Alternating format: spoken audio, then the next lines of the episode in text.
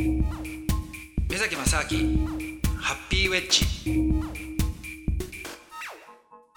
目崎正明です。アシスタントドキドキキャンプ佐藤光晴です、えー、目崎正明ハッピーウェジ。こちらの番組は国際文化アナリストの目崎正明さんにアルゼンチン単語以外の話もしてもらおうと私佐藤が頑張るという、まあ、単語のお話なんかもね、はい。かなり品質しているんですが、はい。まあ基本的にはこの海外にこうかなりお詳しい目崎さんに海外の事情ですとか、あとは再生可能エネルギーのお話なんかを伺っていく番組なんですけれどもはい。目崎さんはいなんかロシアに行かれてたという話なんですが。いやそうなんですよ、えっとね、ロシアであの国際会議があったんですよね、ロシアのあのサンクトペテルブルグっていう町なんですけども、もう非常に綺麗な町で、街並みがね、もうなんていうんですかね、あのパリの街並みにもう匹敵するぐらいの建物がものすごく綺麗へで、もうなんかね、こういう街だったら住んでもいいかなと思って。あ そんなにですか？ええ本当にもう、うん、綺麗なんですよね。ただ、まあ、僕ちょっとロシア語はできないんでね、あまあ、はい住むのは辛いかなと思ったんですけども、でこの国際会議っていうのは、まあ、いわゆるあのダボス会議っていうはい。あのスイスのダボスでね、まあ、毎年やってる、あの国際会議もあるんですけども、あれに対抗して、まあ、あのプーチンがね、はい。始めたという、まあ、経緯があって、はい。で、まあ、基本的にはその世界中のいろんな人たちをまあ呼んで、うん。まあ、経済界、まあ、産業界とかね、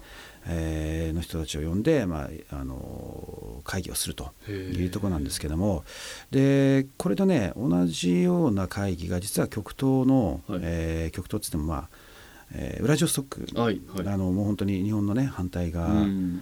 の、あの一番ロシアの東側なんですけどもでも実は、えー毎年あってうん。でこっちもあの実は去年ぐらいから行ってるんですよ、はい。まあ、一昨年からですか、うん。はい、でこのね会議ねいやそもそも何しに行ってんだと思います？いやいやそうですね。はい。ですよね。どういう感じなんですか？はい、あのいや実はぶ別にね僕ビジネスでロシアと直接関わってるわけでもないですしあのなんかやってるかっていうとそうでもないんですけどもただねやっぱり今あのロシアってちょっとまあなんていうんですかねネガティブというかマイナスなイメージってないですか、なんかやっぱその今のそのなんかわかんないですけどトランプさんとなんかあだこうだあったんじゃないかみたいなこととか。そうですね、はい。あの選挙の時にね、はい。なんか変なサボタージュしたんじゃないかととかかはい。うん。あとまあ古くはねその冷戦時代の時の、うん。なんかロシアとか、まあ、ソビエトの時のね、ちょっと怖いなんていうかイあメージが。悪悪の帝国とか言われちゃったりとかはいね、うんでなんかマフィアがいるんじゃないかとか、ちょっとイメージ悪いじゃないですかなんと。なくありますね。ででこれもねでもやっぱりちょっと一つのメディア的な世界的なメディアの戦略だとは思うんですよ。はあで実際ロシアってその例えば資源っていうのはすごくもうとんでもなくあるんですよ。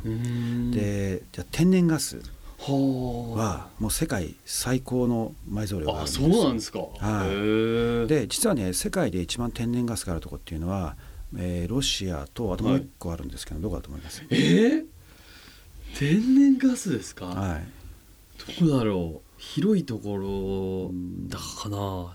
そまあ、そんなに意外なとこじゃないんですけどもはい。中国中国とか？あいや違うんですよねイランなんですよあーあーそうか、はい。そうそう中東の方なんですね。うんそうなんですよ。はでこれねまああのー今までは、えー世界の経済っていうのが、うん。原油の石油を中心にこうずっと動いてきてるっていうのはあると思うんですよ。うん。でこれがだんだんだんだん今あのこの間のあのパリ協定のね、うん。あの話だと、まあ、パリ条約ですか、はい。やの話とかで、えーどんどんもう少しそのやっぱ CO2 をね削減しなきゃいけないっていうのが、やっぱりどうしても世界のコンセンサスでなってきてるわけですよね。うん。でそんな中で当然再生可能エネルギーっていうのは一つはまあ大きなあのそれに対抗するその手段としてはあるんですけども、うん。でも再生可能エネルギーっていうのはどうしてもそのまあ安定的な電源まで持っていくにはちょっと難しいっていうところもあるんで、うんすぐ再生可能エネルギーだけ100%っていうのはねちょっと時間がかかると思うんですよ。うんでじゃあもう一つ何かって言った時に実は天然ガスなんですよね。えなぜかっていうと天然ガスは、まあ、当然天然ガスを燃やした時に CO2 は出るんですけれども、うん。でも石油に比べると CO2 の排出量っていうのはね大体、えー、3分の1か4分の1ぐらい。はい。なんですよ。そうなんですよ。だから結局そのまあ今実は世界の中でその脱、えー化石燃料の中でもその石油石炭っていうのから天然ガスと、うん。あと再生可能エネルギーっていうものにシフトししてきてるっていうね、うん。時代があるんですよ。はい。でそんな中で実はだからロシアっていうのはねその天然ガスが、まあ、その世界最高の埋蔵量があって、うん。まあ、イランもそうなんですけどもうん。だから僕は実はイランとねそのロシアっていうのはちょっと注目してるところがあるんですよ。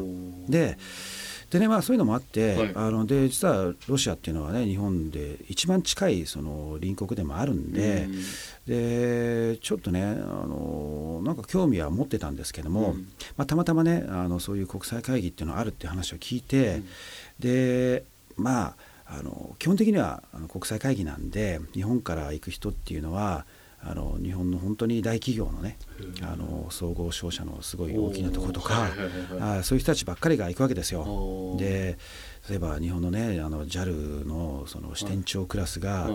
もうあの空港で迎えに来ちゃったりとか。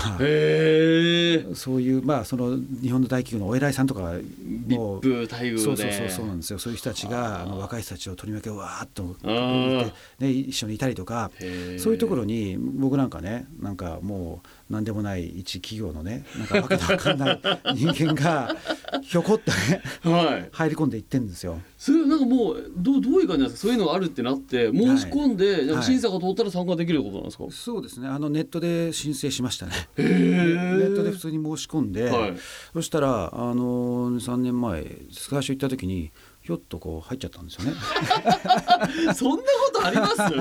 ちょってえー、なんかあなんか通ったんだ審査がはい審査が通って入ったんでお入ったじゃんと。おじゃあねじゃあ行こうと、すそんななんかね、うんはい抽選で海外旅行当たったみたいな。あでも本当はね実はねもうもうちょっと詳しく言うと、はいはいはい。最初に僕行った時はウラジオストックでの会議だったんですよ。はいはい。で最初ネットでこう申し込んだ時は OK だっていう返事をもらったんだけども、うん。それが、えーもうね行くぞっていう、えー、とそうですね1週間ぐらい前になって、いや実はダメだみたいなねああやっぱ違ったと。メールが来たんですよ。はいはいはい。でいやそりゃねえだろうと思って、はいでいろいろその日本にいる、まあ、ロシア人の人とかにちょっと話を聞いてみたんですよ。そしたらいやあれ実はね参加する人たちがあまりにも多すぎちゃってもうその向こうの事務がもうひっちゃかめっちゃかになっちゃって。なるほど